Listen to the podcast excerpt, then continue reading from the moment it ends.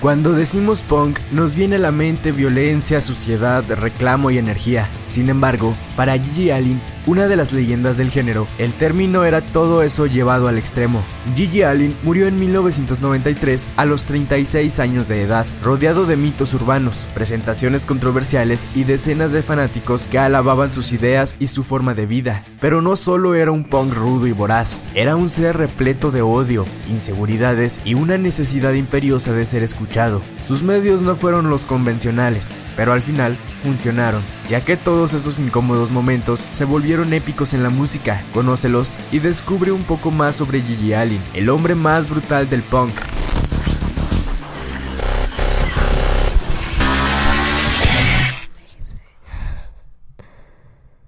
Se hizo amigo de un asesino serial, si bien no es algo propiamente asqueroso, sí es muy extraño. En los años 80 se rumoraba que John Wayne Gacy era un criminal que se disfrazaba de payaso para llegar a sus víctimas. Allen le escribió una carta mostrándole su apoyo y comenzó una gran amistad con él. Su unión fue tan fuerte que Gacy le diseñó un cartel para un documental en el que el cantante era el protagonista. El resultado fue tan genial que Gigi lo nombró productor ejecutivo y sus diseños se vendieron a altos costos.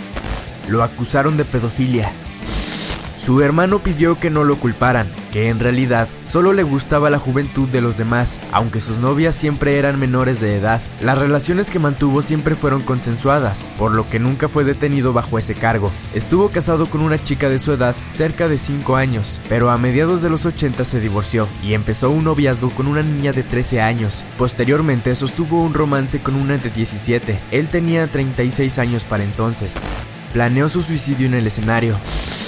Si algo amaba, además de llamar la atención, era nadar contra la corriente. Por eso mismo, planeó matarse durante alguna de sus presentaciones y puso como fecha Halloween de 1990. Sin embargo, nunca aclaró la forma en que llevaría a cabo el suceso. Ese año, Gigi Allen se había desatado y hacía locura tras locura, mismas que lo llevaron a la cárcel por asalto. Al salir de prisión, creía que matarse ya no era una buena idea, al menos no en ese momento. Era sadomasoquista extremo. Esto no tiene nada de malo ni es asqueroso, pero a causa de ello lo llevaron a prisión. Él mismo contó que una noche escapó con una amiga a un hotel en donde mantendrían relaciones sexuales. Ella le pidió que fueran extremos y jugaran un poco con la situación, pero Aline se excedió, ya que la quemó en varias ocasiones, le cortó zonas del cuerpo muy dolorosas y bebió de su sangre. La chica estaba muy asustada cuando los encontraron, ya que las laceraciones pudieron causarle la muerte. Estuvo preso un año y medio corrió desnudo en Nueva York. Uno de sus más grandes arranques fue bajarse del escenario y desnudarse entre los fans. Durante su último concierto lo repitió, pero la situación se salió tanto de control que, de un momento a otro, el hombre estaba en la calle. Tuvo que correr hasta el departamento de un amigo suyo, lugar en el que, al día siguiente, lo encontraron muerto por una sobredosis de heroína. Comía sus propias heces, antes de cada show, consumía bebidas que le provocaban diarrea, como café y leche, pero las acompañaba de poderosos laxantes para que, a mitad de concierto, su estómago no pudiera detenerse y así evacuar frente a todos los asistentes. Para infortunio de los fans, la escena no se quedaba ahí, él lo hacía mucho más asqueroso comiendo su propia popó, mientras sonreía ante la reacción de asco de algunas personas. No se bañaba con frecuencia, esto no es tan anormal o algo muy alocado. Sin embargo, pasaba tantos días sin tocar el agua que su aspecto era como el de un vagabundo y el hedor que despedía incomodaba a sus amigos y familia. El problema era que seguido se hacía cortes o se laceraba, por lo que la falta de higiene infectaba sus heridas. Varias veces salió al escenario mostrando sus infecciones, incluso hacía que los asistentes las olieran o lamieran.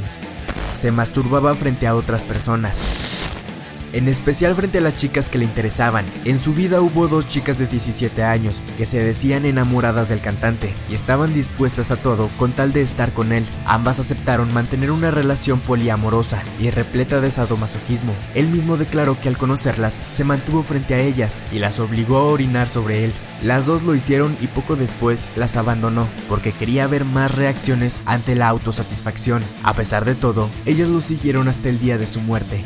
Era zoofílico y no lo ocultaba. En realidad, nada le molestaba. Mantenía relaciones sexuales con hombres, mujeres y animales, resaltando perros y gatos, a quienes obligaba a lamerle el miembro incesantemente hasta saciar su líbido. Peleaba con sus fans. Lo asqueroso es la razón, no el hecho en sí. Los asistentes a sus conciertos debían estar preparados porque todo el tiempo hacía locuras. Por lo general, se cortaba y hacía que su cuerpo sangrara a litros para bajar y buscar pleito con sus fans. No le importaba si eran hombres o mujeres, o si eran más grandes o pequeños, les hacía probar su sangre para demostrar su lealtad.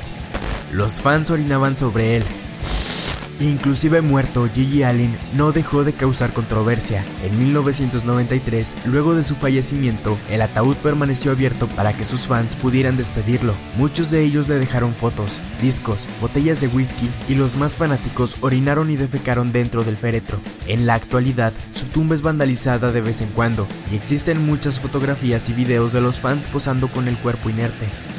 Gigi Allen fue un personaje completamente fuera de lo normal, pero sin duda marcó la historia de la música.